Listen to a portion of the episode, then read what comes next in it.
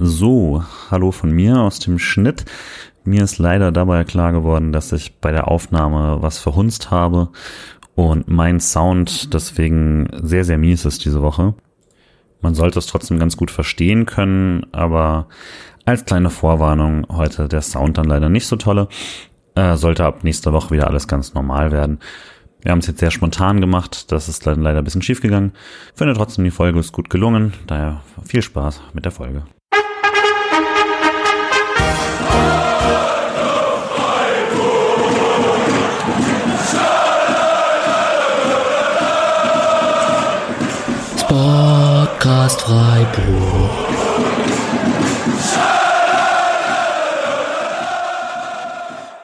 Dann hallo und herzlich willkommen zur 156. Folge des Podcast Freiburg. Wir melden uns mit leichten technischen Schwierigkeiten, aber relativ direkt nach dem Spiel. Ähm, und mit dabei ist nicht der Alex, der ist nämlich im Stadion mit seinem äh, verletzten Fuß und vertritt uns da sehr tapfer. Ähm, vielleicht kriegen wir von ihm später nochmal eine Sprachnachricht oder ähnliches reingeschnitten. Aber mit dabei äh, sind Misha. Hallo Misha. Hallo, liebe Grüße in die Blechdose. und Patrick. Hallo Patrick. Hi, hallo. Und äh, wir kommen jetzt dadurch, dass wir ziemlich direkt danach aufnehmen, äh, in den Genuss, das alles relativ spontan zu machen. Aber ähm, denke, das passt soweit. Ähm, und wir melden uns nach einem Punktgewinn gegen die Hertha und wir haben gerade schon so ein bisschen drüber gequatscht, die seltsame Situation. Mischa, man ist super entspannt und gleichzeitig fast ein bisschen unzufrieden mit sowas, oder? Wie ging es dir? Nee, nee, ich bin einfach nur sehr entspannt. Nee, ich bin gar nicht unzufrieden. Es ist nur so, äh, ja, dass ich dann irgendwie ist es mir gar nicht so wichtig, ob man gewinnt, unentschieden spielt oder verliert, wenn es nicht um den Abstieg geht. Dann, ähm, ja, ist irgendwie fehlen da die ganz krassen Gefühle dazu von mir. Die Frage ist, wann das kippt und man vielleicht doch daran glaubt, dass man äh, um den von dir natürlich immer noch als Quatsch bezeichneten vierten Platz spielt, weil dann sind solche Punkte vielleicht wertvoller. Patrick, wie ging es dir mit dem Spiel? Äh, ich war nicht so wirklich glücklich währenddessen, was aber nicht unbedingt am SC lag, sondern eher am Spielverlauf an sich und dass das Spiel einfach sehr stressig war aus Fansicht. Ähm, aber hey, ein Punkt in Berlin kann man voll mit leben. Da muss ich heute ausnahmsweise mal mit Misha mitgehen, auch wenn ich immer noch an die Top 4 glaube. Aber ähm, ich habe schon Ende der ersten Halbzeit gesagt, äh, so Punkt mitnehmen bin ich voll glücklich mit und äh, alles gut. Wir wissen zum Zeitpunkt der Aufnahme auch nicht, für welchen Tabellenplatz dieser Punkt jetzt reicht. Ähm, auf der Blitztabelle war man mit dem Punktsieg nämlich direkt erstmal Spitzenreiter. Seit dem Anstoß äh, bei Stuttgart Union ist man wieder auf den bitteren zweiten Platz zurückgerutscht. Äh, vor Bayern, vor Dortmund ähm, und weit vor den anderen Anwärtern auf die Champions League.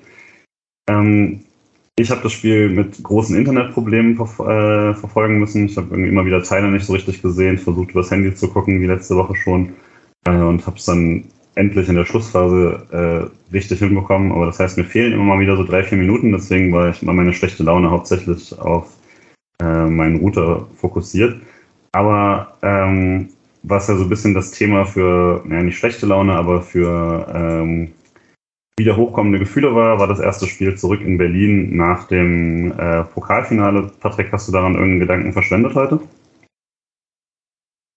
Ich habe mehr als nur einen Gedanken verschwendet. Ich habe bei äh, einigen, wo ich Bildern gesehen habe, dachte ich so, ich weiß nicht, wie es mir damit gehen würde, weil nicht mal, weil die Trauer noch so frisch ist, aber weil irgendwie diese ganzen Emotionen vom äh, 21. Mai noch sehr, sehr frisch sind. Ich weiß echt nicht, ob ich dazu in der Lage gewesen wäre. An Alex Stelle vielleicht, weil es ja irgendwie Berlin ist dann doch irgendwie normal und er war auch schon häufiger im Olympiastadion, aber ich war tatsächlich erst einmal, äh, nämlich bei dem besagten Pokalfinale. Und ich glaube, ich möchte auch erst im Mai 23 wieder hinfahren. Ja, ich habe ja schon, ich war ja mal mit Alex da auf einem Auswärtsspiel gegen Klinsmann, wo äh, Jürgen Klinsmann, ich glaube, seinen einzigen Heimsieg geholt hat. Ähm, von daher auch keine so generell tollen Erinnerungen an dieses Stadion. Ähm, aber ich fand tatsächlich auch so, wenn man es dann im Fernsehen sieht, ist es dann doch halt irgendwie nicht das gleiche wie äh, das Stadion, bei dem man dann war, mit irgendwie 30, 40.000 Freiburgern da. Ähm, aber natürlich musste ich auch ein paar Mal an den Pokal dann denken. Äh, mit dem Gegner Berlin, wenn man schon da hinkommt, hat man ja jetzt einen Gegner, der, bei dem es sportlich äh, und ähm, sagen wir mal vereinsorganisatorisch sehr auseinanderläuft. Ähm, wenn man jetzt das Spiel gesehen hat, könnte man glauben, dass da ein Verein ist, der sich gerade, der gerade wieder zusammenwächst und äh, bei dem was sehr Positives passiert. Äh, wenn man die Nachrichten liest, würde man mit dem Windhorst-Rückzug und äh, den allgemeinen Problemen äh, des Vereins glauben, der steht kurz vorm Ende. Und wenn man sich die letzten paar Spiele anschaut, ist das ein Verein, der ständig unentschieden spielt. Und äh, nach dem Spieltag jetzt auf Platz 14 landiert aktuell. Mischa Gleichzeitig war, hat, er, hat, hat er ja heute und auch schon den letzten Spielen eigentlich immer wieder ganz gute Sachen gezeigt. Wie hast du sie denn erwartet heute und wie findest du sie denn generell die Saison jetzt, seit sie unter Schwarz spielen? In etwa so, wie du es gesagt hast. Also sie spielen halt schon deutlich besser als letzte Saison. Lüke Bacchio hat so in die Spur gefunden und das ist halt ein unfassbar guter Spieler äh, im 1 gegen 1, hat viel Tempo und wenn man den richtig einsetzt, wie das ja auch schon in Düsseldorf funktioniert hat, dann kann man mit dem so richtig gut was machen. Ähm, und insgesamt offensiv sind dann halt jemand wie Ejuke, der hat heute sein Potenzial gar nicht so richtig auf den Rasen gebracht, weil der normalerweise wahnsinnig viele Dribblings gewinnt. Richter ist gut reinkommen und so weiter. Und dann hat man eben mit Toussaint und Sunic und Serda so ein Dreier-Mittelfeld, das eben auch ganz gut klappt.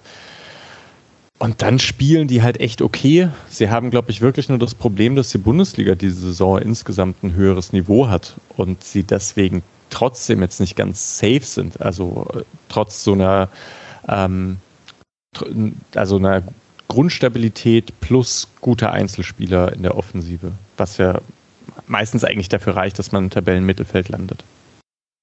Das ist ja auch so ein bisschen jetzt die, insoweit eine neue Ära, als dass man dieses große Projekt, äh, das sich Hertha da auf die Fahnen geschrieben hat, äh, auch sportlich jetzt größtenteils verändert hat, eine Mannschaft zusammen hat, die jetzt ähm, nur noch vereinzelt mit der zu tun hat, die man dafür 200 Millionen zusammenkaufen wollte, noch größer machen wollte.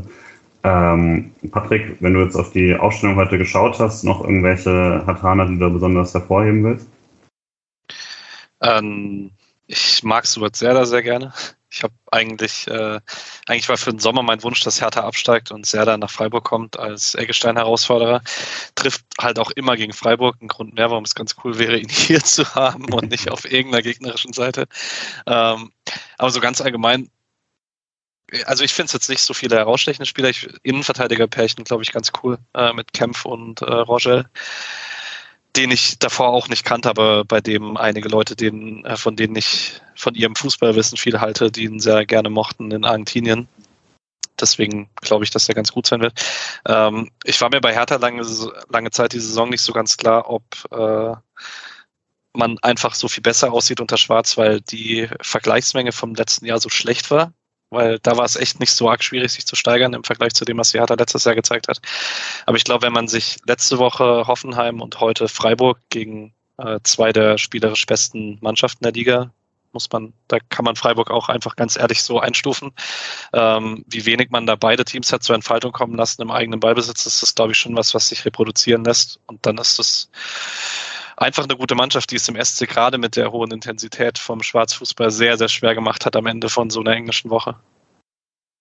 Ja, der Schwarzfußball ist auch insoweit natürlich dann auffällig, weil das wirklich nicht ist, wie man jetzt Hertha in den letzten äh, Jahren hat spielen sehen und ja durchaus auch was ein Spielstil ist mit dem Freiburg. Das hast du letzte Woche schon so ein bisschen uns dann geschrieben, nachdem, nachdem wir aufgenommen hatten, äh, nach Norden, äh, mit dem Freiburg durchaus mal Probleme hat.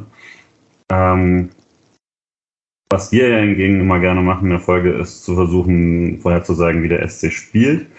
Und nachdem wir alle so ein bisschen kollektiv aufgegeben haben, irgendwelche Veränderungen davor zu äh, sagen, außer natürlich die, die Veränderung, dass Gregoritsch wohl nicht spielen können wird, gab es wieder mal überhaupt gar keine Veränderung beim SC. Misha noch eine Spur überrascht oder nimmst du einfach mittlerweile hin?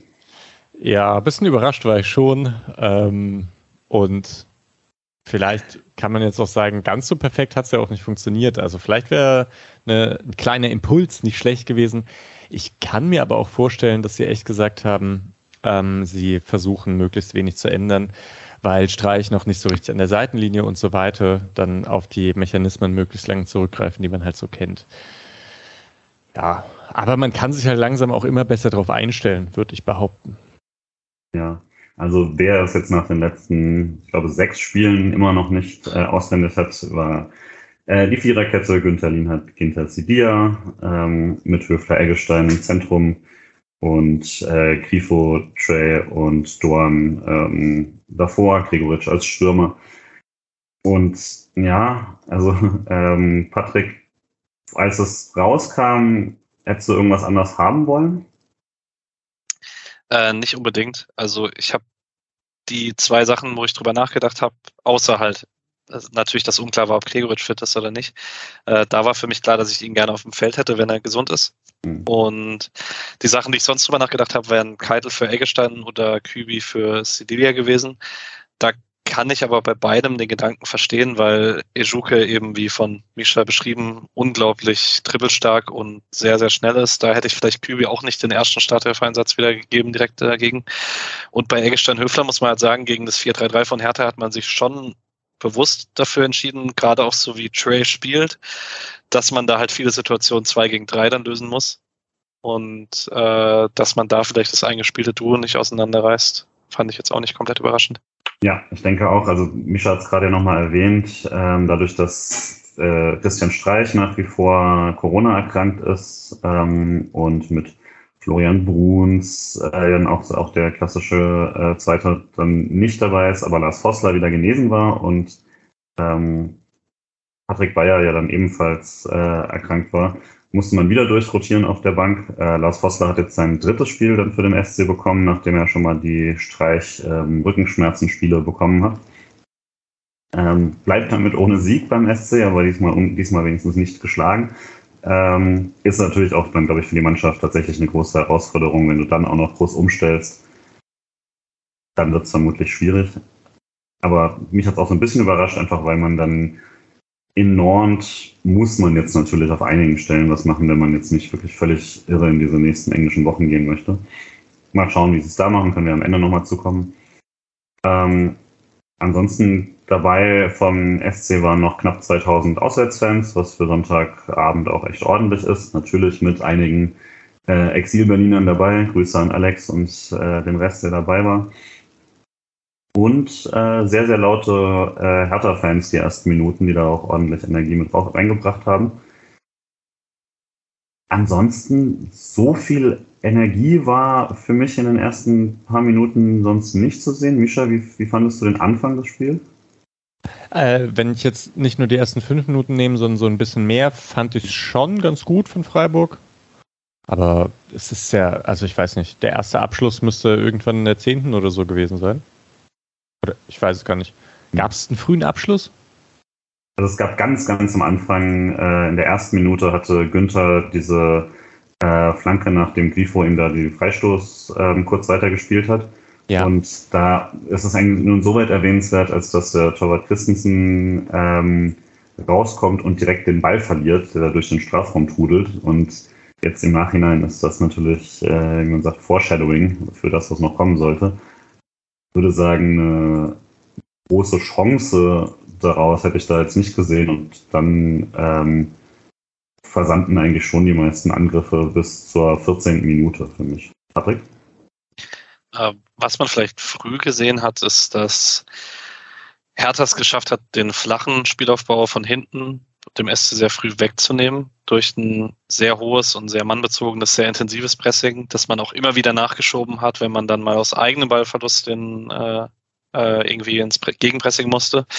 Und dass diese SC-Lösung diese Saison, dass man das einfach überspielt, indem man lang auf Gregoritsch schlägt, diesmal nicht so gut funktioniert hat. Was natürlich auch dran liegt, dass äh, bei Rogel wusste ich es vorher nicht der, äh, der ist scheinbar ein sehr guter Kopfballspieler. Bei Kempf wussten wir es aus Freiburger Zeiten, dass der Defensivkopfball schon immer eine große Stärke war. Ähm, dadurch hatte man schon, also wir kommen nachher noch zur starken Phase in der Mitte der ersten Hälfte, als man mal wirklich viel höheren Ballbesitz hatte. Aber man hat es über die 90 Minuten schon sehr selten geschafft, wirklich kontrolliert ins letzte Drittel zu kommen. Das ist, glaube ich, diese Saison noch nie so schwer gefallen im SC. Ganz wichtiger Punkt mit den langen Bällen von auf Grigoritsch. Also, weil ich fand es flach gar nicht so schlecht irgendwie. Man hat es häufig dann, dann so ein bisschen geschafft, äh, zumindest halt so das Pressing so leicht zum Spielen. Das stimmt, man kam nicht so gut ins letzte Drittel. Ähm, ja, aber das ist halt meistens so ein gutes Mittel, dass man dann drei, vier lange Bälle auf Grigoritsch spielt und dann passt es gut und dann muss der Gegner sich darauf wieder einstellen und dann kann man wieder ein bisschen besser über Ginter und Lienhardt aufbauen und dann wechselt man immer so ein bisschen hin und her und das stimmt, das hat äh, dieses Mal insgesamt beides nicht so gut funktioniert. Ähm, wie war es dann aber dann, wenn man den Ball nicht hatte, sondern gegen den Ball gearbeitet hat? Ich fand zumindest so, Angriffspressing war jetzt nicht besonders prominent. Äh, Gegenpressing kam man eben kaum, weil man den Ball dann nicht so hatte. War jetzt aber eben gleichzeitig, wenn wir von den ersten Abschluss in der 14. Minute sprechen, schon eben so, dass Freiburg für mich ziemlich äh, ordentlich stand und dann zumindest ein äh, hinteren Drittel oder ab der Mittellinie dann auch wieder ganz okayes Pressing eigentlich da gezeigt hat. Äh, was würdet ihr sagen, so gegen den Ball immer noch äh, so fit wie vorher, Micha?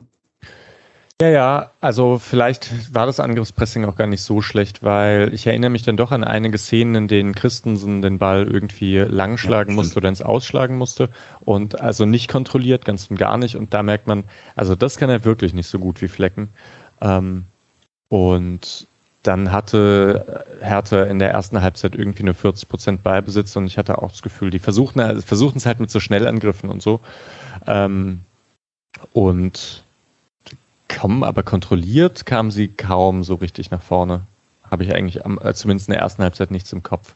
Später dann schon, wo es dann viel so hohe Bälle, zweite Bälle gab für Hertha, die sie dann irgendwie gewonnen haben und von dort aus dann schnell nach vorne gekommen sind. Aber in der ersten Halbzeit waren eigentlich alle, alle wesentlichen Angriffe von Hertha, glaube ich, Kontersituationen eigentlich auch fast alle über Lüke Bacchio. Was ich spannend fand in der ersten Halbzeit, ähm, ohne dass man es, ja, wobei es gibt, es gibt einige ähm, sinnbildliche Aktionen. Der Punkt wurde bei The Zone aufgemacht. Ich habe ein, zwei Mal härter gesehen diese Saison und was wirklich sehr, sehr auffällig war, war, dass man nach Balleroberung äh, Konga gesucht hat als Mittelstürmer. Der hat seinen Körper reingestellt, hat zurückgespielt auf den Achter und dann ging der Ball steil auf den Flügel. Und diesen Zwischenschritt zurück zum Achter hat man sich eigentlich immer gespart, weil Jovetic den Ball bekommen hat und direkt steil geschickt hat.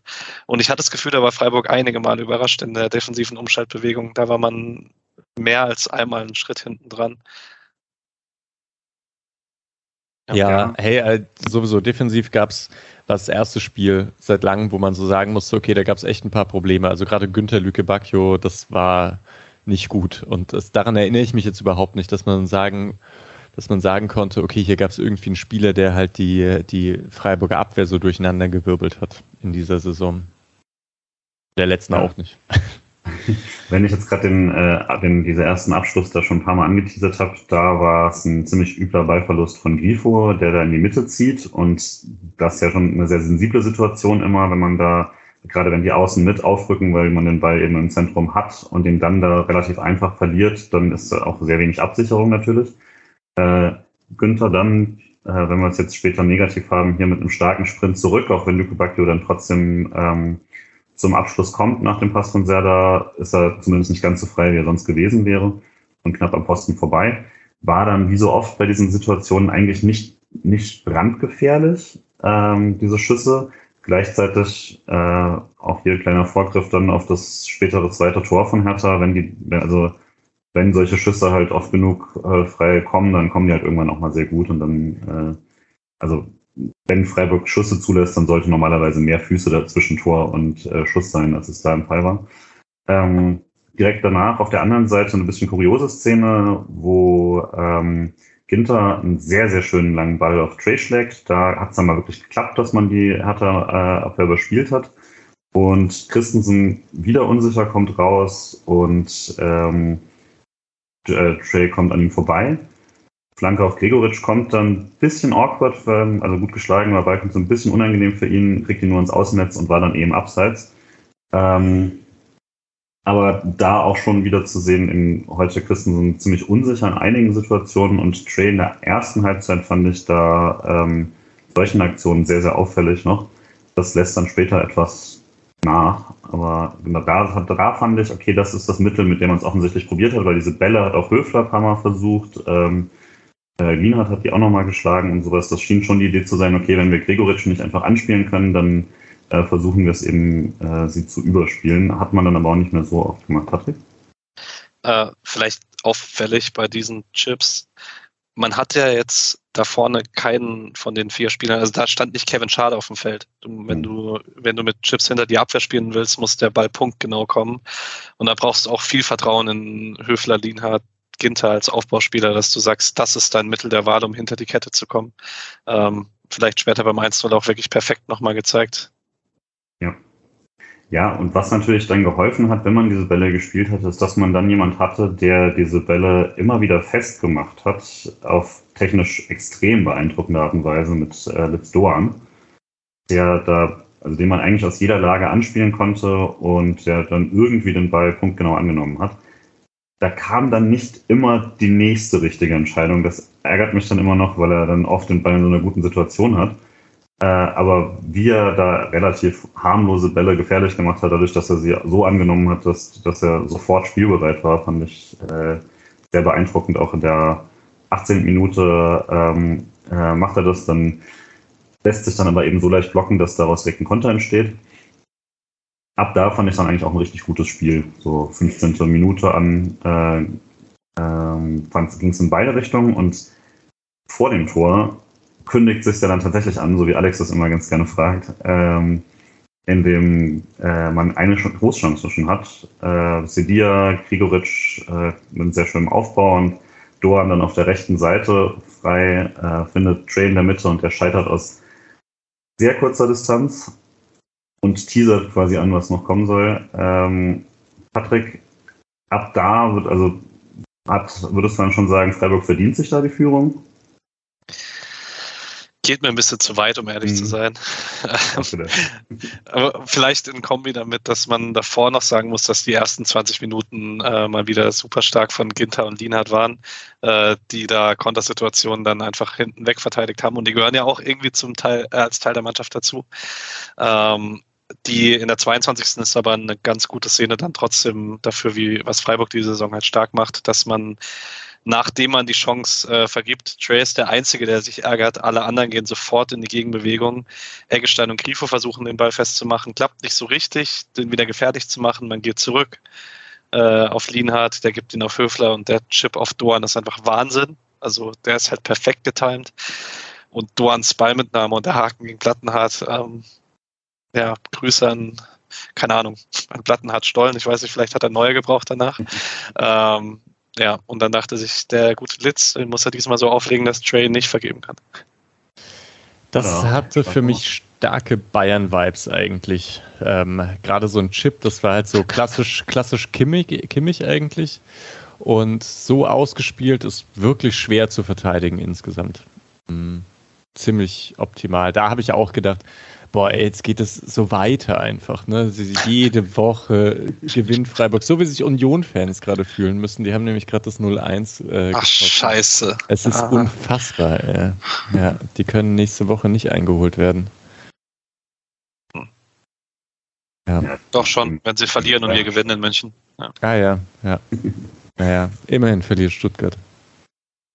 Und äh, damit haben wir jetzt quasi auch mit dem Tor alle, über die wir vorher so ein bisschen im Angriff da gesprochen haben, mit den Chipbällen, den Doan-Annahmen und dem äh, Tray-Abschluss, äh, haben wir alle in einem, einer Szene. Wirklich eine, eine schöne Führung. Ab hier müsst ihr mir jetzt ein bisschen helfen, weil ich habe versucht, in der Halbzeit alles nachzuschauen, aber dann äh, ab hier habe ich teilweise minutenlange äh, Komplettaussetzer. Ähm, ich habe äh, kurz danach eine Flanke von Doan auf Grifo, der es einfach mal direkt probiert, mit ziemlich viel Platz Mhm. Äh, vielleicht auch das klassische Selbstvertrauen, was man gerade hat. Ähm, aber äh, dann relativ deutlich drüber. Und ansonsten als äh, Notiz, dass man, äh, dass Jay generell immer wieder ganz coole Aktionen hat, aber halt auch relativ viele Ballverluste in so einer zentralen Position und Gregoritsch hingegen gar nicht mehr so richtig im Spiel auftaucht. Äh, Patrick? Die Minuten sind ein bisschen, also man hatte einen großen Fokus auf Ejuke, finde ich. Und Cedilia ist ihm auch sehr weit gefolgt und zwar halt auch, wenn Ejuke reingezogen ist. Und dann hatte man so ein paar Minuten, wo Dorn die Defensivmeter gegen Plattenhardt nicht so richtig mitgemacht hat. In der 26. fault er ihn dann. Da gibt es diesen, diese Freistoß-Mega-Chance äh, für Jovetic, ähm, der ins Außennetz und Plattner hat es dann immer wieder durch auf links und flankt zum Glück nicht so gut. Äh, da muss man sagen, du hast vorhin gefragt, ob sich 1-0 angedeutet hat. Ich finde, es 1-1 hat sich tatsächlich angedeutet, auch wenn die Situation an sich relativ unglücklich ist. Ich weiß nicht, wie Mischa das sieht.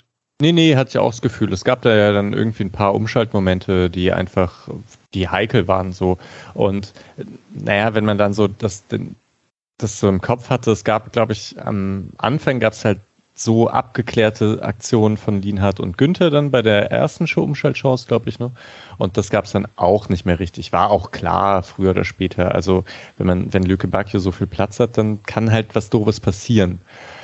Dass jetzt so ein blöder Elfmeter werden muss, ähm, das ist schon irgendwie ärgerlich, würde ich sagen. Weil halt, ich glaube, Günther, also das ist auch eine Umschaltsituation, ähm, äh, dann wird so ein bisschen zurückgespielt und ich, ich glaube, Jovetic flankt dann in den 16er, oder? Wenn es eine Flanke sein sollte, ja. Ein Chipball, ja. Auf jeden Fall guter Punkt von Sascha Begalke da bei The Zone, der sagt, es ist doppelt ärgerlich, weil wenn der Ball durchgeht, steht Ejuke in der Mitte einen Meter im Abseits. Das heißt, Günther klärt halt gar keine Situation im Prinzip. Ja. ja. ja. und irgendwie versucht er einfach nur die Richtung zu wechseln und rudert dabei irgendwie mit den Armen. Muss man auch nicht machen, aber schon ärgerlich ja, wir hatten so ein bisschen diskutiert dann, also weil also ob über den Elfmeter für mich war es dann schon letztlich der richtige Pfiff. Es ist so ein bisschen, äh, ich glaube, man kann irgendwie immer eine Situation raussuchen, die dann mal wegen irgendwas, irgendeinem Kriterium nicht gegeben wurde oder sowas, aber letztlich ist der Arm halt super weit draußen und der fliegt dann dran, dann bist du halt letztlich selber schuld. Ähm, auf keinen Fall falsch, den zu greifen, würde ich sagen. Mir hat es vorher so ein bisschen geärgert, dass es sehr einfach war, da umzuschalten für Hertha, weil klar, Doan verliert den Ball, aber das fand jetzt diesmal nicht in einer Situation, wo du nicht verlieren darfst. Das passiert, da kann man ins Tripling gehen und dann geht der Ball zentral, ich glaube, an, äh, an Höfler und Eggestein äh, durch, also zwischen beiden durch und äh, wird dann erst rausgespielt. Und das war schon einfach für Hertha immer mal wieder. Normalerweise hat Freiburg da gerade im Zentrum eigentlich eine ähm, bisschen bessere Absicherung für so sehr simple, äh, flache Umschaltmomente. Ja, hat nicht geklappt. Ähm, erst noch ganz gut abgedrängt von Günther Lienhardt, aber dann eben den Elfmeter da verursacht. Luke Bacchio macht ihn da sicher. Und ja, ab dann, also wenn man sagt, es hat sich vorher angedeutet, weiß ich nicht genau, aber auf jeden Fall hat es sich danach angedeutet, dass es äh, noch in die andere Richtung kippt, fand ich, Patrick. Ich wollte eine allgemeine Frage stellen. Ähm, ist der SC mit dem System am anfälligsten gegen 4-3-3? Ich habe mir das nämlich heute häufiger gedacht, weil man schiebt ja Günther immer sehr weit hoch und das heißt, du gibst eigentlich dieses, dieses Loch hinter dem Linksverteidiger immer her für einen Flügelspieler, der da potenziell steht und diese Aushilfe von Höfler dahin kannst du weniger machen, wenn du da drei Zentrumspieler hast, die potenziell nachschieben können, aber keine, weil mir ist es diese Saison noch nie so heftig aufgefallen wie heute, die Konteranfälligkeit aus der eigenen Spieleinlage raus. Oder es konnte kein Gegner so sehr nutzen. Andererseits konnte es Karabach auch ganz gut nutzen und die spielen es auch 4-3-3. Ah ja, okay. Uh, ja, 4-3-3 ist ja eigentlich auch eine coole Formation, ne? Nur man kriegt dann die Breite oft nicht so gut zu. Und das schaffen aber Schwarzmannschaften, glaube ich, ganz gut, weil die ziemlich intensiv verschieben. Das hat ja Mainz auch schon geschafft, mit einer Raute die Breite zuzubekommen, ziemlich lang unter ihm. Aber ähm, ja, ich, ich hatte das Gefühl, es lag dann doch irgendwie insgesamt daran, dass alle individuell halt vielleicht nicht ganz auf ihrem Top-Niveau waren, wie es jetzt in den letzten, in den letzten Spielen war. Es gab dann halt einfach ein paar verlorene Zweikämpfe mehr, ähm, wo man dann irgendwie nicht, nicht mehr ganz so gut reinkam. Ein paar Unsicherheiten im eigenen Ballbesitz und dann ist das Spiel halt schon relativ auf Augenhöhe. So. Und ärgerlich, aber ist auch irgendwie mal so, oder? Nach äh, so langer Zeit. Also ich, ich würde es schon ein bisschen auf die Müdigkeit schieben auch. Und wir reden gerade so ein bisschen, als ob das Spiel verloren gegangen war, wäre oder so. Ne? Muss man auch vielleicht da nochmal in Relation setzen, dass man halt einfach ein Unentschieden auswärts äh, bekommen hat. Ja, auf Augenhöhe, das auch. Ich würde mhm. auch nicht sagen, dass Hertha so viel besser war als Freiburg. In der ersten Halbzeit sicher nicht. Da war es ausgeglichen, würde ich. Ähm, bevor so die letzten Minuten der Halbzeit dann doch auf jeden Fall Hertha gehören, äh, weil ich jetzt ein paar Mal nur von den Ballverlusten so gesprochen habe. Doan hatte halt immer wieder wirklich tolle Aktionen da. So, so, so viele Dribblings auf der Außenseite Hertha da teilweise komplett gekillt, einfach im 1 gegen 1. Der war der Einzige, bei dem ich nicht den Eindruck hatte, dass er da ähm, irgendwie einen Schritt langsamer ist oder so als sonst. Äh, ist dann, wie gesagt, nicht so viel immer draus geworden, wie ich es mir gewünscht hätte. Das lag aber teilweise auch nicht einfach an ihm, sondern äh, und hat ja auch das Tor daraus gemacht und alles. Also Doan da auf jeden Fall einer der, der aktivsten Freiburger überhaupt. Ähm, und äh, genau, danach aber so, also 38. hat Hertha eine Riesenchance, wo sich Günther komplett überlaufen lässt von Lücke Bacchio, was auch leider nicht das einzige Mal in dem Spiel. Und Ginter noch so rauskommt und den Ball nicht richtig kriegt und dann ist Juke da frei vor Flecken und kriegt ihn nicht mehr ins Tor.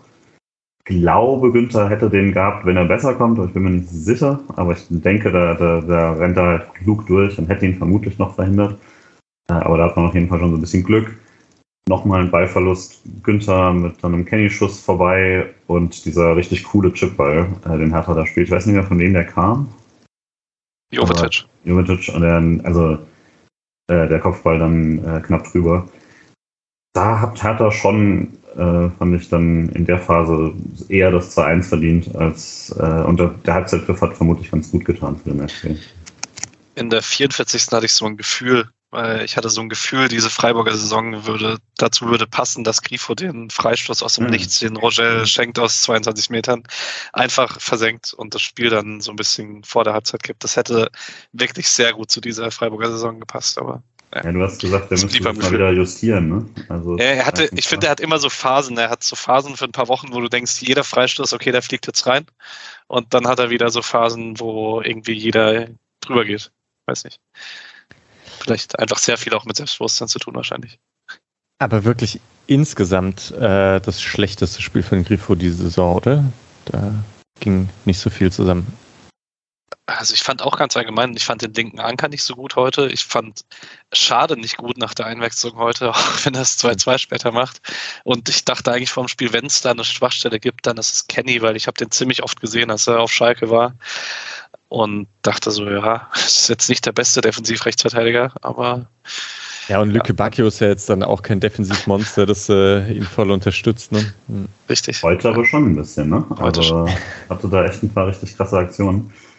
Ähm, oh. so, trotzdem würde ich sagen, jetzt mit, dem, mit der Halbzeit äh, ganz okay bedient, aber es war jetzt trotzdem auch schon so, dass man ja, man darf natürlich eben nicht vergessen, dass man diese Phase von der 15. bis zur 30. Minute hatte, wo man halt selber die bessere Mannschaft war. Und äh, das, also wir haben es oft davon, dass man quasi auf die letzte Viertelstunde äh, achtet, auch am Ende eines Spiels, mehr als auf die anderen, einfach weil das die frischste im Kopf dann ist. Aber es ist ja auch nicht, äh, also das Tor zählt genauso, egal wann es fällt. Aber das als, als Doppelpassniveau, aber trotzdem. ähm, ja, und daher war ich dann auch nicht so besorgt, weil ich schon dachte, der SC hat das oft genug gemacht, aber natürlich dann mit einem dezimierten Trainerteam vielleicht auch nicht das Tollste, das dann äh, irgendwie jetzt darauf Antworten finden zu müssen. Hm, hat man auch erstmal nicht personell gemacht, äh, sondern hat so weitergespielt. Wieder so die ersten Minuten, irgendwas Auffälliges, Micha? Nee, ich glaube nicht. Auch nicht groß was. Eigentlich, äh, ja, auch so ein bisschen passiert nicht so viel. Hat ein paar Mal so Ball im Sechserraum, aber hab dann so Steckpässe gesucht, aber die kamen alle irgendwie nicht so richtig durch. Ja. Hab dann eigentlich darauf gewartet, dass auch Freiburg wieder besser wird, aber das ist dann nicht passiert. Fand tatsächlich die, also erstens mal fand ihr nur ganz kurz Kenny gelb war okay, oder? Weil ich da ein paar gelesen habe, ob das nicht rot ist. Ah, nee, Weil nee. Offene Sohle gegen Grifo. War offene Sohle, aber nicht, nicht hoch genug, oder? Ja. ja. Also ich fand es auch okay, ich wollte es nur kurz angesprochen haben. Ähm, fand tatsächlich die beste Angriffschance für den SC. Äh, wird dann gar nicht so groß drüber gesprochen, weil Jovetic den dann aus von fast von der Mittellinie dann im Gegenzug draufschießen möchte. Ähm, da hat Doan sowohl Trey als auch äh, Gregoritsch als Steilpassoption und trifft, glaube ich, Sunic, der in der Mitte von beiden steht. Äh, wenn er auf eine Seite an Sunic vorbeikommt, ist dann eine ziemliche Gasse auf. Ähm, aber allgemein Phase direkt nach der Halbzeit war relativ ereignisarm. War ich aber gar nicht so böse drum nach dem Ende der ersten Halbzeit. Hast du ein bisschen gehofft, dass diese härter Intensität dann irgendwann schwächer wird, wenn daraus so gar nichts passiert, wie jetzt hier? Ist nicht so richtig, hat nicht so richtig geklappt, würde ich sagen. Ähm, Genau, es gab nochmal eine sehr, sehr schöne Aktion, wo so Grifo, Günther, Doan mal kombiniert haben, was einfach schon von den Namen her und also von den normalerweise Spielpositionen cool ist. Eine Kombination, die man vielleicht öfter sehen würde, wenn äh, Doan dann auch mal öfter zentral rotieren kann. Ähm, aber da hat dann Doan leider im Strafraum den Ball komplett abgerutscht. Ich weiß nicht genau, was das geworden wäre, aber der geht dann irgendwie Richtung der Tor aus auf jeden Fall. Äh, holt danach nochmal einen Freistoß raus ähm, und diese Freistoßflanke in der 60 war dann vermutlich nochmal eigentlich die beste Situation, die Freiburg mhm. da hatte, weil die Freistoßflanke kommt sehr gut und Gregoritsch kommt da zum Kopfball, setzt sich auch eigentlich richtig gut durch und setzt ihn dann daneben. Aber also von der Position und ein Kopfballmonster wie Gregoritsch hätte ich fast erwartet, dass er den macht. Patrick? so ein Stück, okay, mein Audiokommentar, ich, ich halte die Finger knapp auseinander. Ähm, der Ball muss eigentlich nur einen Tick weiter vor von Grifo. Mhm. Er ist so, also Gregoritsch ist halt vor Rogel und muss deswegen auch dahin laufen, weil sonst verliert er den Vorsprung wieder. Und der Ball kommt ein bisschen in seinen Rücken und dadurch kriegt er ihn nur im Tor vorbei. An, na, ich würde da, glaube ich, tatsächlich keinen Vorwurf machen. Das ist eigentlich ein guter Freistoß. Ja, ich würde Gregoritsch schon einen Vorwurf machen. Höhler musste nicht machen. Gregoritsch. Auf jeden Fall schade, weil, also, weil äh, zwei Minuten später fällt dann auf der anderen Seite das Tor. Wer möchte, hat jemand die Szene noch genau im Kopf? Jetzt habe ich es gerade überhaupt voll vergessen, überhaupt. Also Suat Serda trifft zum 2-1 ah, ja. mit ja, ja. einem diagonalen Ziehen zum Strafraum. Ja, schon ein bisschen billig eigentlich, oder? Hinter kriegt ihn auch nicht so richtig verteidigt da in der Szene. Die Frage ist immer noch, Obo hat es vorhin bei uns auch in der Gruppe gefragt, aber also ich habe es noch nicht leider noch mal gesehen, aber wisst ihr, warum Ginter überhaupt zuständig ist? Für den Achter? Sehr, sehr gute Frage, ja, warum er da rausrücken muss. Äh, Weil es sonst keiner macht wahrscheinlich, ne?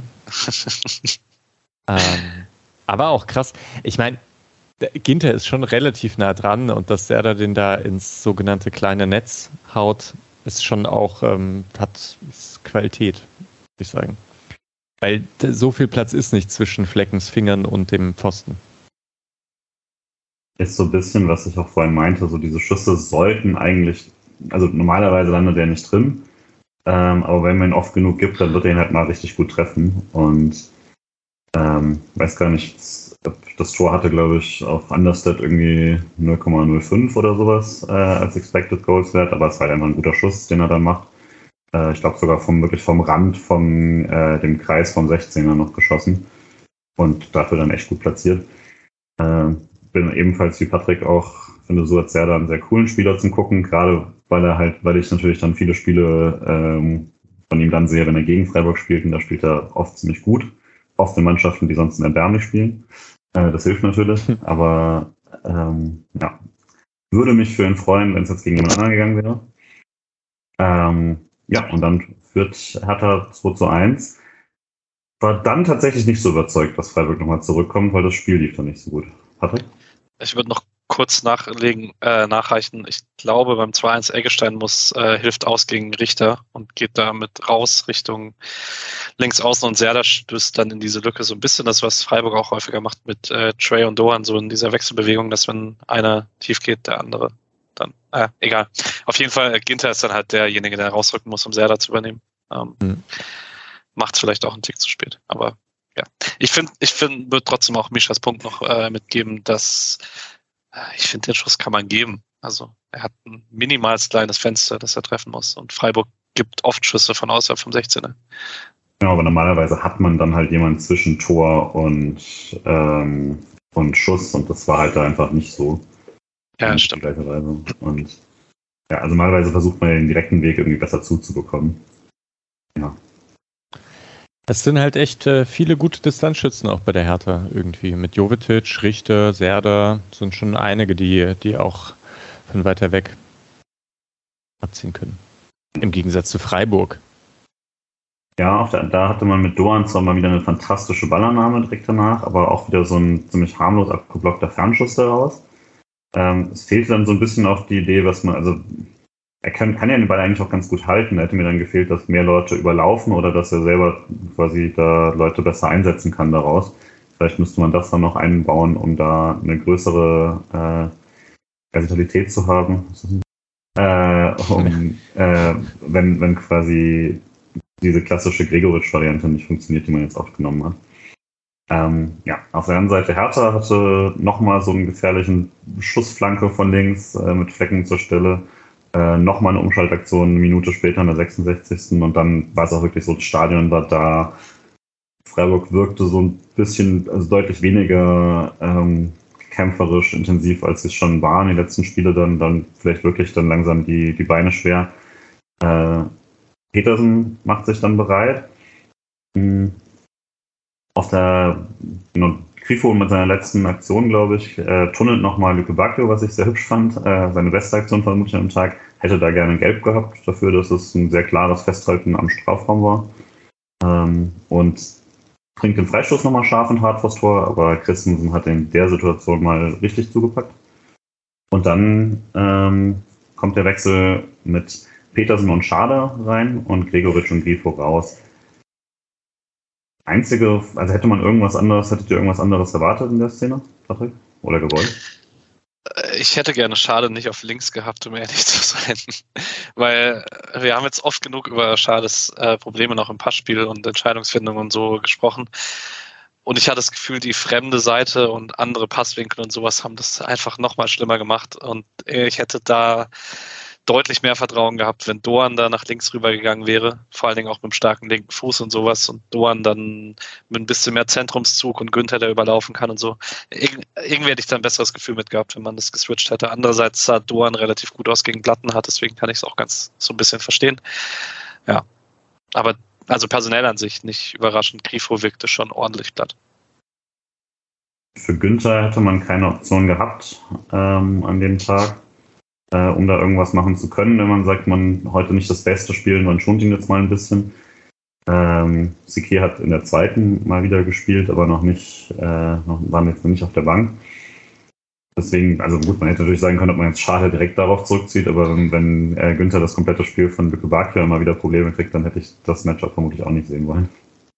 Nee, äh, vielleicht noch dazu, weil ich es vorhin in der Gruppe geschrieben habe. Ich habe mir eigentlich in dem Moment gewünscht, dass man auf Dreierkette geht und das also das schade, das macht als rechter Schiedenspieler, weil ich das Gefühl hatte, man kriegt nicht so richtig breit ins Spiel. Ähm, und man dann vielleicht auch Günther tatsächlich mehr frei bekommen hätte auf der linken Seite, weil der Absicherung dahinter gehabt hätte. Mhm. Aber irgendwie macht man das diese Saison nicht. Viel positionsgetreu generell. Ja. Ich ja. habe auch gar nichts bis zum nächsten Wechsel, wenn wir gerade beim Thema bleiben wollen. Aber nee, nee, also, ich auch nicht. Also ja, ich fand, ich fand so, grundsätzlich ist es halt immer krass, wenn, wenn Grifo früh ausgewechselt wird, denkt man, hm, aber es war dieses Mal, fand ich, dachte ich absolut hm, raus. Und bei Gregoritsch, ja, das war halt dann auch, also er hat halt die Kopfballduelle vor, vorne auch nicht gewonnen und deswegen dachte ich auch dann Petersen für Gregoritsch, gut, dann ist es nochmal sinnloser, wenn Sildilia irgendwie den langen Einwurf Richtung, Richtung Strafraum haut, aber war, war auch okay. Und so kommen Keitel äh, und Jeong für Eggestein und Trey. Ähm, das ist alles ziemlich genau erwartbar, denke ich, von Positionen her 1 zu 1. Ähm, und ja, man, also man kann sagen, den Sieg oder den Unsch das Unentschieden eingewechselt, äh, weil am Tor dann die äh, zwei der vier direkt beteiligt. Ähm, ich würde es gerade selber machen, wenn es keiner, wenn sich keiner einmischt. Ähm, Freistoß eigentlich alles an sich harmlos. Ne? Günther Freistoß von sehr weit draußen, ähm, also von Richtung Mittellinie, äh, hochgeschlagen und kommt natürlich gut, aber Christensen lässt, also kommt da völlig unnötig raus, würde ich sagen. Läuft, ich glaube, in Sedia rein, ähm, ohne, also ohne dass der eine Bewegung macht, der steht da und wird dann, äh, deswegen kommt er nicht richtig ran, lässt ihn fallen und äh, Keitel kommt, als, kommt entscheidend dran, spielt den auf Schade und der schießt ihn direkt äh, durch alle Beine ins linke Eck, ähm, was natürlich ein geiler Einstand ist. Und hoffe auch nochmal so ein äh, Selbstbewusstseinsbooster für Kevin Schade, der jetzt die Saison noch nicht so auffallen konnte wie letzte Saison und auch eben, wie Patrick gesagt hat, in dem Spiel eigentlich auch noch nicht sonst. Äh, und Stand 2-2. Patrick. Erste Torbeteiligung von Janik Keitel in, in, bei den Profis des SC mhm. im 39. Spiel. Ich vorhin gesehen. wow, okay. Ah. Ja, das ist hart, hätte ich gar nicht gedacht. Hm. Ja, hat er richtig gemacht, oder? Da zurückzulegen. Gut. Ja. Insgesamt fand ich Keitel dieses Mal gut. So, ich habe ja das letzte Mal gesagt, dass im letzten Spiel wirkt er so klassisch unglücklich auf mich. Und dieses Mal hat er auch die 1-2-2-Kämpfe gewonnen, die er geführt hat und ist dann nicht in den Gegenspieler reingedribbelt, sondern äh, hat dann abgebrochen zurückgepasst und den Ball gesichert. Und mit dem 2-2, ich war da eigentlich dann auch ziemlich zufrieden, so nach dem Spielverlauf. Und ich dachte ja, ich habe auch immer so ein bisschen die Tendenz zu denken, wenn Freiburg selber so viel den Ball hat und der Gegner so intensiv verschieben muss, dass die dann vielleicht ein bisschen schwächer werden. Aber das mit der Europa League-Saison darf man auf sowas halt überhaupt nicht, darf man an sowas überhaupt nicht denken, sondern wenn, dann schafft man es vielleicht irgendwie, den Gegner auch in eine, in eine schwierige Zone zu bringen, in der man selber ohnehin schon ist. Äh, die Hertha hat nochmal ähm, reagiert und Kevin Prince Boateng gebracht für Salzada. Das hatte ich ehrlich gesagt schon wieder vergessen, dass der noch da ist. Ich hatte das im Sommer so ein bisschen abgeschrieben, aber äh, an sich freut mich das ja immer, den zu sehen. Ähm, und ja, also an sich, aber vom, also vom Spiel hat sich jetzt nicht irgendwie radikal was geändert von der äh, Dynamik, fand ich. Ähm, ich habe auch gar nicht mehr so viele Szenen jetzt in den letzten Minuten. Ähm, Richter hat noch einmal den, den Schuss nach äh, so vom, vom linken Strafraumrand, aber jetzt, also der sah ganz gut aus, fand ich, aber ansonsten lief das Spiel so ein bisschen zu Ende, Patrick. Ja, Lukas Höhler ist back. Das können wir nicht ganz aussparen. Ja, das wäre jetzt mein, mein, meine Überleitung zum Ende gewesen. Äh, ja, okay. ja, klar. Genau, also ansonsten von den Szenen her fand ich mich jetzt nicht mehr so viel, aber äh, für Freiburg dann sicherlich der, der tatsächliche später eingewechselte Sieg insoweit dass äh, Lukas Höhler jetzt eben wieder zurück ist für den SC und äh, kam dann für Doha noch rein. Hat sich auch gleich zumindest wieder in die Kopfbälle geworfen, die man vorher nicht gemacht hat, ähm, ohne dass er jetzt wieder rausgesprungen wäre in den letzten Minuten. Ähm, aber freut mich auf jeden Fall sehr und ist jetzt, glaube ich, auch ziemlich, ziemlich wichtig, gerade wenn Gregoritsch jetzt nach seiner Prellung da immer noch so ein bisschen angeschlagen ist und nicht auf 100 Prozent, äh, wird Streich sehr, sehr froh sein, wenn er dann nächste Woche ähm, wieder mehr Optionen hat für die letzten Minuten. Ja, und am Schluss steht 2 zu 2 äh, für, ich glaube, einen Punkt, wo jetzt keiner sagen kann, äh, dass, dass der Punkt nicht verdient gewesen wäre oder so für den SC, aber sicherlich auch keiner, mit dem man unbedingt noch gerechnet hatte zum äh, Viertelstunde Verschluss. An sich, dafür, dass wir jetzt relativ viele gemeckert haben, bin ich gar nicht so unzufrieden, äh, weil man solche Spiele überhaupt was mitnehmen, das glaube ich schon mal ganz gut. Wie war es jetzt so für euch jetzt nach dem Spiel, wenn wir nochmal drüber gesprochen haben, was irgendwas, äh, was sich vom ersten Eindruck geändert hat? Voll in Ordnung alles. Äh, ist ein bisschen die Sache mit den Einwechselspielern, zieht sich weiterhin durch. Das ist mhm. ja ein bisschen blöd, weil ähm, die Einwechselspieler jetzt mehr und mehr drin sein werden. Und das war ja auch eine Sache, die eine Zeit lang sehr, sehr gut funktioniert hat bei Freiburg, dass da irgendwie Spieler reinkamen und nochmal so richtig frisch waren und Energie reingebracht haben. Das ist diese Saison noch nicht so.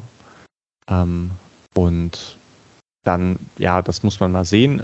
Aber insgesamt finde ich nach dem Europa League-Spiel auswärts einen Punkt wunderbar. Damit habe ich überhaupt kein Problem.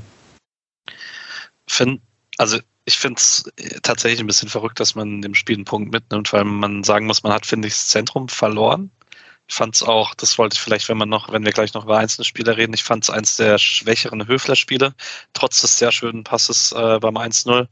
Ähm, ansonsten ist vielleicht die perfekte Statistik dafür, wie wenig man im Zentrum dann irgendwie hinbekommen hat, dass Jong nach seiner Einwechslung drei Ballkontakte hatte, weil man da in die Position hinter der Spitze gar nicht mehr ins Spiel bekommen hat. Das war der Vor von Trey auch schon so. Und das halt gleichzeitig damit, dass der linke Anker nicht wirklich funktioniert hat und man macht halt trotzdem zwei Tore und holt da irgendwie, nimmt irgendwie einen Punkt mit.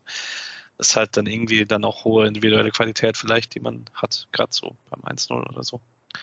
Ähm, und wollte noch kurz was, weil ich habe jetzt gerade nebenher ein bisschen Sofascore gecheckt, äh, dass Gregoritsch dann letztlich doch 5 von 13 Kopfballduellen gewonnen hat, hätte ich nicht so präsent gehabt. Mhm, stimmt, ja, hat sie eigentlich auch nicht auf dem Zettel. Ich, also, ich würde dir auch recht geben, ich glaube, man, man, sieht diese hohe Grundquali individuelle Grundqualität und dennoch ist es auch lustig, wenn man auf Sofascore schaut, sie, sie haben alle eine schlechte Bewertung irgendwie. Also dieses Spiel war so, äh, konnte man durchgehend niemanden positiv herausheben ähm, statistisch zumindest. Äh, und so ging es mir von meinem Gefühl auch. Also Lienhardt fand ich stark. Und ansonsten Doan in der ersten Halbzeit, aber dann irgendwann auch nicht mehr. Und das war es dann so ein bisschen. Ja, ich habe tatsächlich gar nicht so viel anderes. Patrick? Nee. Ich hätte tatsächlich, also, das wissen wir, ich leite jetzt gerade mal selber zum Spieler des Spiels über und habe da auch drüber nachgedacht und ich weiß auch nicht so richtig. ähm, für mich waren auch aus der Startelf waren Stoan und Lienhardt, aber ich fand jetzt auch beide nicht auf dem Top ihres ihres eigenen Könnens oder so. Und deswegen gebe ich es einfach für die Viertelstunde Janik Keitel, weil ich die mhm. echt gut fand. Ja. Rette mich damit raus. Misha? Lienhardt, sag ich. Ich glaube, ich würde tatsächlich dann trotzdem Doan sagen, weil er in der ersten Halbzeit so viel auffälliger war. Vielleicht eigentlich nicht effektiv genug, um das dann am Schluss zu verdienen, aber am Tor direkt beteiligt und so.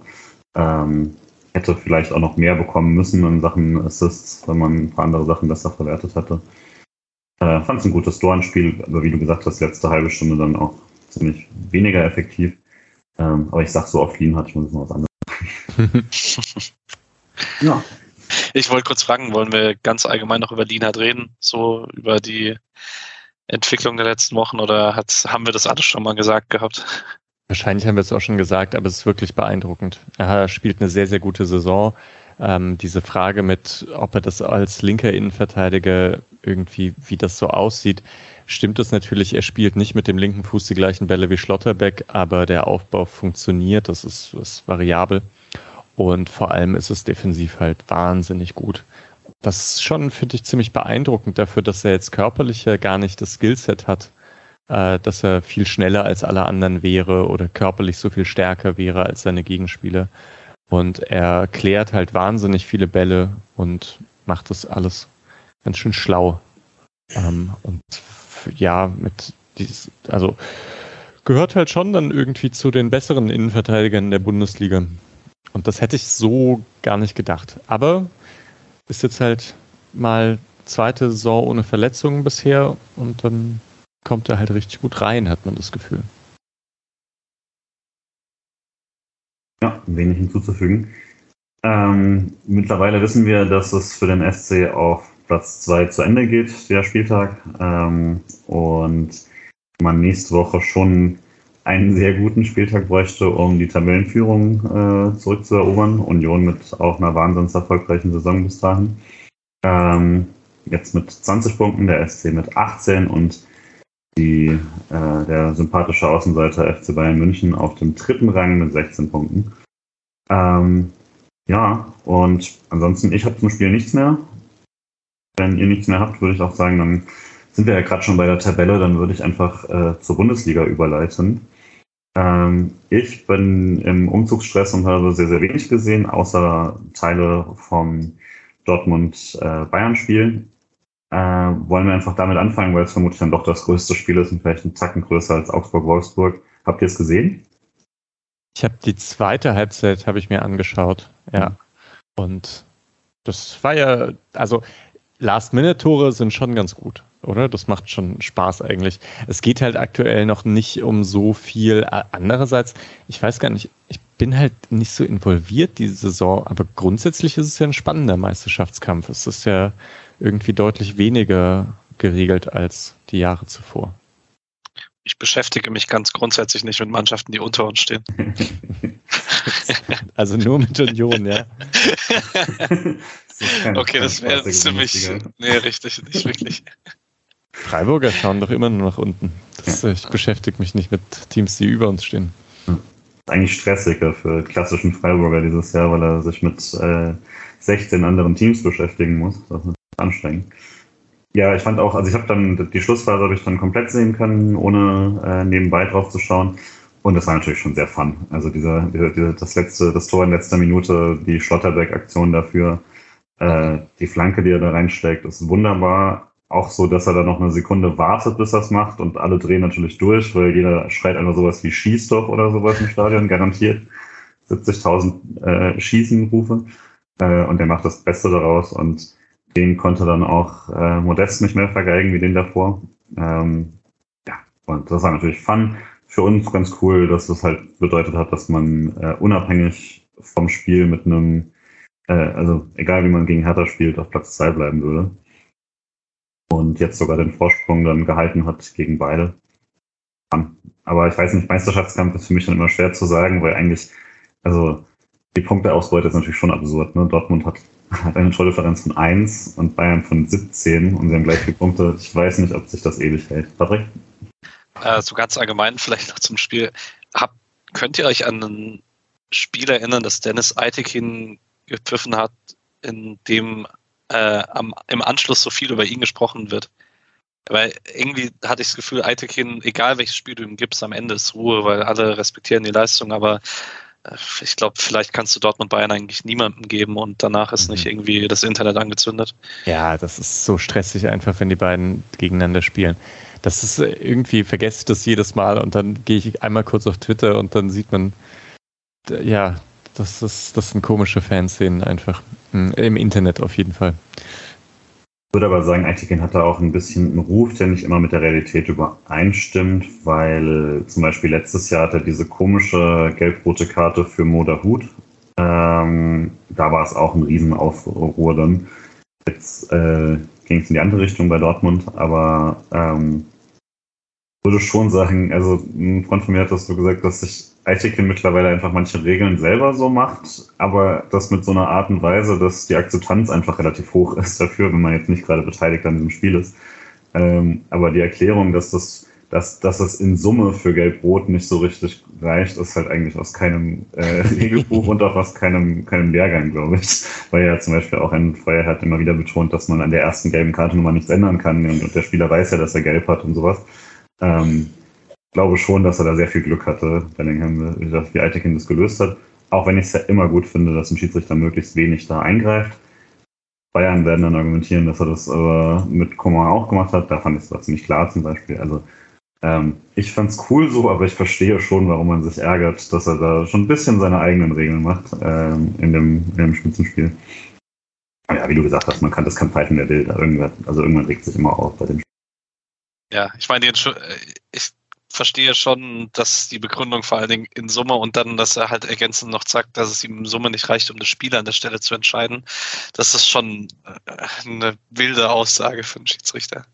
Ja, tatsächlich. Ja. Ich wollte noch eine Sache ergänzen, eigentlich bei äh, Mokoko. Da hat er das 2-1 geschossen. Und das fand ich eigentlich sogar ziemlich gut und habe das gar nicht so viel gelesen auf Twitter, weil ich glaube, er steht irgendwie nicht so perfekt zum Ball. Und es kommt trotzdem wahnsinnig harter Schuss raus. Der hat irgendwie, hat der was, obwohl der auch so klein ist und so und auch nicht der schnellste, so wie Adiemi oder so. Aber der hat einen Torriecher, da habe ich schon Bock drauf, irgendwie den häufiger mal zu sehen. So klassisch, ne? Äh, Dortmund. Das ist schon nervig. Die haben immer so wahnsinnig talentierte Spieler, aber sie passen halt oft einfach nicht zusammen. Das ist irgendwie, holen sich halt immer die besten Talente Europas, aber das alles richtig einzubinden, ist halt schwer, finde ich. Ich finde es ja schade. Ich hoffe, dass man die, dieses Team relativ bald zusammen mit Sebastian Aller in Topform sieht, weil ich glaube, also wenn der das zeigt, was er in Frankfurt gezeigt hat und in den zwei Jahren Ajax, ist das schon, ich glaube, dass viele Leute in Deutschland nicht präsent haben, was für ein krasser Stürmer Sebastian Aller eigentlich ist. Ja, mhm. das stimmt. Aber es fehlt halt bei denen auch noch so ein Sechser, richtig. Bei Ötschan ist cool. Ötschan ist schon ganz cool, aber irgendwie, ja, na, so eine Art, wie, wie sie halt damals Weigel hatten unter Tuchel oder so, so ein, so ein Ballverteiler irgendwie, ja, oder was halt Bayern mit Kimmich hat und so. Und Bellingham ist halt eher der Achte und ja, also du hast schon recht, Ötschan ist ganz gut, aber irgendwie wünsche ich mir da noch was eine Stufe drüber.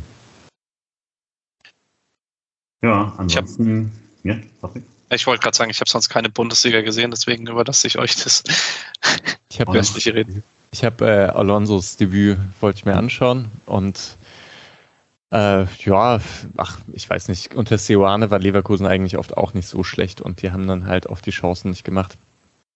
Und jetzt, jetzt habe ich gerade vergessen, gegen wen die gespielt haben. Schalke. Gegen Schalke, genau Ja, Schalke ist nicht so, ist halt nicht so gut. Äh, ist so ein bisschen Kramer-Fußball, aber klar, wenn da so Frimpong und Diaby an der Seite rumwirbeln, da hat Schalke dann halt wenig entgegenzusetzen. Das war dann schon sehr deutlich. Ah, und ich habe eigentlich ja auch noch Gladbach gegen Köln gesehen. Vorhin. Und das hat das war irgendwie auch ganz interessant, weil ich fand Köln mal wieder ziemlich beeindruckend gut. Ich schaue mir immer diesen Kader an und denke, Mann, so gut ist der nicht. Und dann spielen die aber eigentlich ein bisschen besser als Gladbach, bis sie halt diese gelb-rote Karte kassieren und in einzelnen Momenten nicht so nicht ganz griffig sind. Aber ja, schon Pech auch für Köln. Und die steigen nicht ab, wie ich es gedacht habe. Glaube ich auch nicht. Äh, und apropos Abstiegskampf, ähm, Bochum kommt wieder so ein bisschen ran mit einem vermutlich für alle überraschenden 3 zu 0, außer den Frankfurt-Fans, die danach alle meinten, das war ja wohl absolut klar. Das sagt, glaube ich, jeder, aber waren sich schon alle irgendwie sehr einig, dass das dann schief geht, wenn man davor Champions League hat und dann den 18. hat. Ähm, und äh, gibt auf jeden Fall auch dem SC ein bisschen weiteren Platz da oben. Wäre für uns ja ganz gut, wenn das alles möglichst gut zusammenrückt im Mittelfeld. Nächste Woche übrigens Bochum-Stuttgart. Hm, das ist ja. tatsächlich mal ein richtiges Kellerduell dann. Mhm. Genau, dann wären wir soweit fertig mit der Bundesliga. Patrick? Äh, ja, ich wollte noch äh, ganz kurz ein bisschen weniger angenehmes Thema aufmachen. Ähm, und zwar ist äh, Ende letzter Woche bekannt geworden, dass äh, Jan Männer gestorben ist, äh, ehemaliger Freiburger Fußballschüler. Und ähm, ich habe noch so entfernt, also entfernte Erinnerungen an Anfang der 2000er an cooles Tor gegen Dortmund, als man sensationell im Pokal weitergekommen ist äh, und an Fangesänge mit äh, wir haben Männer und ihr nicht und so. Das war ähm, das sind die Good News. Ähm, ansonsten finde ich es ein bisschen traurig, dass also der KSC hat darauf reagiert, der SC hat gar nicht darauf reagiert, ähm, obwohl es ein ehemaliger Fußballschüler ist. Also weder auf Twitter noch auf der Homepage noch sonst irgendwas oder mit Trauerflau oder so. Ich weiß, das sind alles im Zweifel dann nur Gesten, aber ich finde, das sind Gesten, die sich halt irgendwie gehören. Man weiß nichts über eine Todesursache, aber wenn jemand mit 40 stirbt, der dann irgendwie doch Verbindungen zum Verein hat und hier angefangen hat, Kicken zu lernen und so. Und ich glaube auch noch unter Christian Streich gespielt hat und sowas. Da würde ich mir vom Verein irgendwie einen anderen Umgang mit wünschen. Hm. Ja. Genau. Das streiche ich so. Ja. ja. Ähm, dann würde ich zu äh, den Leihspielern kommen vom SC.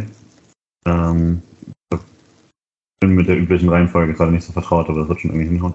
Ähm, und zwar haben wir äh, einerseits Lino Tempelmann. Äh, Patrick, hast du da vorhin noch was sehen können von dem Spiel? Ich, ich habe nur gesehen, dass er getroffen hat und dass äh, die Nürnberger in meinem Freundeskreis mit der ersten Halbzeit Weinziel-Fußball sehr glücklich waren und nicht fassen konnten, dass das nach Fußball aussieht unter Markus Weinziel und dann in der zweiten Halbzeit komplett auf den Mund gefallen sind, indem äh, dann plötzlich gar nichts mehr funktioniert hat und Kiel das Spiel gedreht hat. Aber Tempelmann selber kann ich nicht beurteilen, bis ja. auf die Tatsache, dass er getroffen hat. Ich kann aber gleich was zu Nishan Burkhardt sagen. Trifft auf jeden Fall, genau, Lino Tempelmann in der ersten Halbzeit. Und äh, ist jetzt nicht, ist nur bedingt äh, damit mit Leihspieler noch zu, äh, noch zu tun, aber äh, Christoph da Ferner dann ähm, mit dem 2 zu 3. Ähm, und genau, der zweite äh, Wechselspieler in diesem mittlerweile ja sehr kurzen Segment ist Nishan Burkhardt. Patrick? Ja, äh, der hat heute mit Winterthur in Zürich gespielt. Die haben 0-0 gespielt. Er hat das erste Mal gestartet für Winterthur. Und ich habe mir vorhin noch einen Live-Ticker aufgerufen, weil bei SofaScore stand nur drin, dass er verletzt ausgewechselt wurde nach 57 Minuten. Äh, nach elf Ballkontakten und einem von vier angebrachten Pässen. Kevin Schade wäre stolz. ähm, worauf Kevin Schade nicht so stolz wäre, ist, dass er laut Ticker mit Krämpfen ausgewechselt wurde nach 57 Minuten. Das spricht nicht unbedingt für durchtrainiert. Auch dann nicht unbedingt für die Wintertour-Trainingsmethoden, muss man vielleicht auch mal fairerweise sagen. Also, Wobei er die Vorbereitung in Freiburg gemacht hat. Äh, genau. äh, springen wir zu den restlichen Mannschaften. Die äh, Frauen hatten äh, spielfrei wegen Länderspielpause. Ähm, und da äh, die Länderspiele verfolge ich jetzt grundsätzlich wenig, wenn nicht gerade Turniers in allen Belangen, aber äh, Deutschland hat da 2 zu 1 geschlagen. Nicht dabei äh, skandalöserweise Janina Menge, die es langsam mal vielleicht verdient hätte. Ähm, und Ich noch ganz kurz schauen, Moment. Äh, in der zweiten Liga spielt äh, Freiburg dann erst nächste Woche auch wieder. Das heißt, da war komplett spielfrei. Äh, die zweite Mannschaft äh, der Herren hat äh, heute äh, gegen Essen gespielt und relativ deutlich verloren mit 0 zu 3. Konnte ich nicht sehen. Ich weiß nicht, ob jemand von euch was vorher gesehen hat. Ich habe teilweise reingeschaut, ja. Ähm, da stand schon 0-1 und Freiburg hat jetzt gar nicht so schlecht gespielt oder so. Aber ich, ich habe es nur nebenbei gesehen. Da waren ein paar okay Aufbauszenen und so weiter drin. Ähm, Sekir hatte gespielt und Röhl und Wagner und ja, aber einfach vielleicht nicht ganz so beeindruckend gut, wie, wie ich sie sonst hin wieder gesehen habe. Und aber ja, auch ein bisschen. Äh, Essen hat dann viel gekontert und hat dann die Tore gemacht. Röhl wieder eine Stunde gespielt. Ähm, Sike hat durchgespielt. Das zeigt zumindest mal, der hat ja auch seine, äh, war ja auch angeschlagen. Ähm, mal gucken dann. Ich würde ja nach wie vor hoffen, dass er zumindest für so eine Viertelstunden-Einsatz vielleicht mal für einen Günther, der nicht durchspielen soll, wirklich jede englische Woche jetzt wieder in Frage kommt. Gerade in der Euroleague, wo du ja sehr, sehr viele Spieler mitnehmen darfst. Äh, und bin mal gespannt, ob dann man Röhl dann im äh, Bundesliga-Kader als Option sieht. Ähm, Robert Wagner ja ebenfalls dann neben ihm gestanden, durchgespielt der da sicherlich auch mal seinen Namen auf der Liste im Kader ähm, sehen wird den nächsten Wochen. Ja, jetzt steht man äh, mit dem 0 zu 3 äh, immer noch auf einem völlig okayen siebten Platz. Und äh, da geht es dann nächste Woche äh, weiter gegen SV Beithof Mannheim in einem sehr schönen Spiel. Äh, ist ein Heimspiel, 14 Uhr. Und am Samstag, ähm, wer aus Norden schon zurück ist, kann da ja vielleicht ins Dreisamstadion. Genau. Patrick? Äh, ich wollte weitermachen mit U19. Mhm. Die haben nämlich 13 0 verloren gegen die U19 des VfB Stuttgart und sind langsam in einer ein bisschen prekären Situation, weil man steht zwar nach sechs Spielen nur auf Platz 15 von 17, äh, die Plätze 12 bis 17 steigen ab. Äh, das ist aber wieder eine Einmalrunde. Einige Mannschaften vorne dran haben nur fünf Spiele. Ähm, man hat jetzt also nur noch zehn und auch nur zwei Punkte Rückstand auf den Nicht-Abstiegsplatz, so ist nicht. Aber ich weiß nicht, da muss man sicherlich ein Auge drauf werfen in den nächsten Wochen, weil ich glaube, für den Jugendstandort Freiburg wäre es nicht so gut, wenn die U19 nicht mehr in der Bundesliga spielen würde. Ja, danke für den Einschub. Und genau, ähm, dann würde ich langsam zum, äh, ja, zum nächsten Gegner kommen, den wir gerade erst hatten. Dann als nächstes steht für den SC äh, Europa auswärts an. Ich bin in Nord. Ähm, ich meine, zum Gegner müssen wir gar nicht so viel sagen, weil wir hatten ihn halt gerade erst vor der, vor der Tür. Aber die hatten äh, am Wochenende jetzt ihr Derby gegen äh, Rennes und äh, haben erneut verloren.